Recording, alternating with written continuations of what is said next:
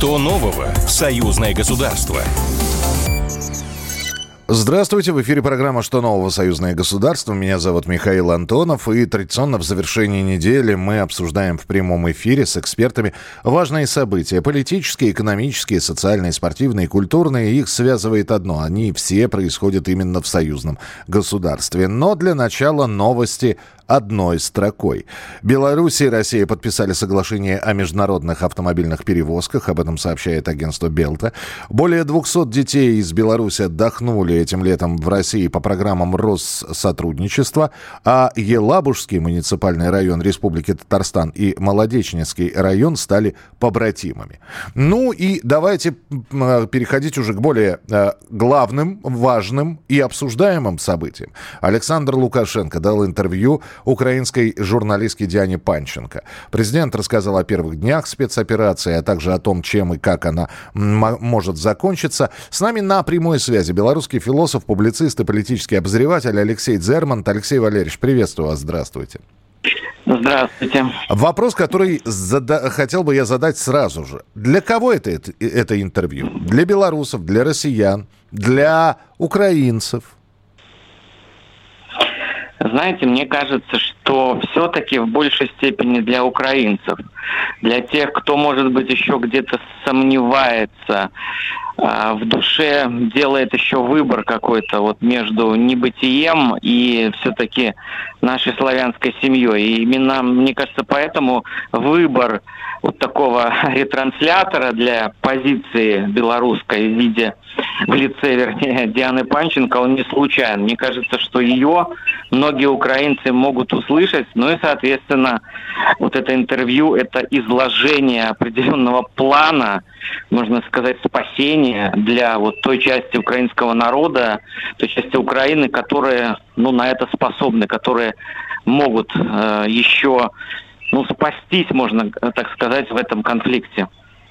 Когда э, читаешь вот выдержки из интервью, а Александр Григорьевич и про Россию, и про Одессу, и Николаев, и про Зеленского, и про Путина, и э, в очередной раз э, про мирные переговоры, а самое главное, на мой взгляд, что было сказано, э, как сказал, я процитирую Лукашенко, смею высказать свою позицию, цели СВО на сегодняшний день уже выполнены. Украина никогда не будет так агрессивно вести себя в отношении России после а, окончания этой ситуации. Украина будет другая.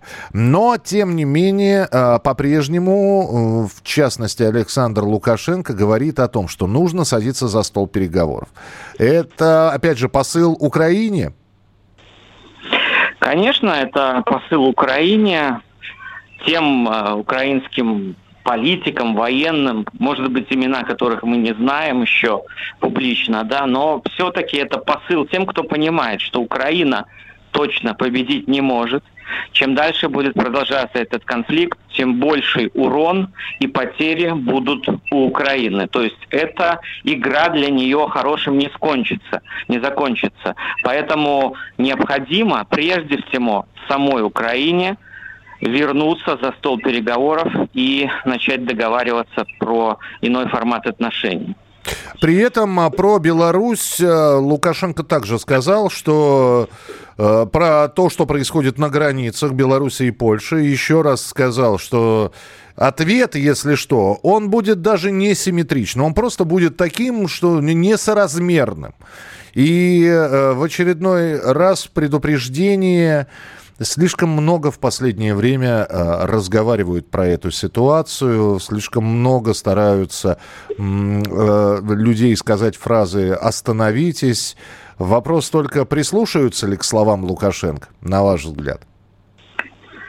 Мне кажется, его очень внимательно слушают. И самое главное, он же ведь имеет возможности для такого ответа. Это не просто ну, сотрясание вот э, воздуха какими-то пустыми угрозами. У Лукашенко на сегодняшний день такие средства и возможности нанести неприемлемый ущерб в случае нападения на Республику Беларусь и на союзное государство, они есть. И там это знают. И второе, что там знают. Вот у Александра Лукашенко воли политической иной хватит, чтобы этот ответный шаг сделать. всеми имеющимися э, в нашем наличии средствами. Поэтому я думаю, он не зря это говорит. Он еще раз показывает э, нашим не совсем разумным соседям, что лучше кинуть дурное и вернуться, опять же, к какому-то иному формату отношений. Спасибо большое. Алексей Дзерман, белорусский философ, публицист и политический обозреватель, был у нас в прямом эфире. Ну а мы переходим к еще одной теме. На этот раз мы будем говорить про вооружение. Э, в частности, Беларусь получила от э, Российской Федерации боевые вертолеты Ми-35. Об этом сообщает Министерство обороны Беларуси. И в ведомстве отметили, что поставки вооружения проходят в рамках плана строительства и развития вооруженных сил. Э, Ми-35, различные модификации есть у него. Э, это, знаете, его называют крокодилом. Э, это российский транспортно-боевой вертолет круглосуточного применения. С нами на прямой связи Александр Тиханский, военно-политический аналитик, кандидат социологических наук, полковник запаса, профессор Академии военных наук. Александр Иванович, приветствую вас. Здравствуйте.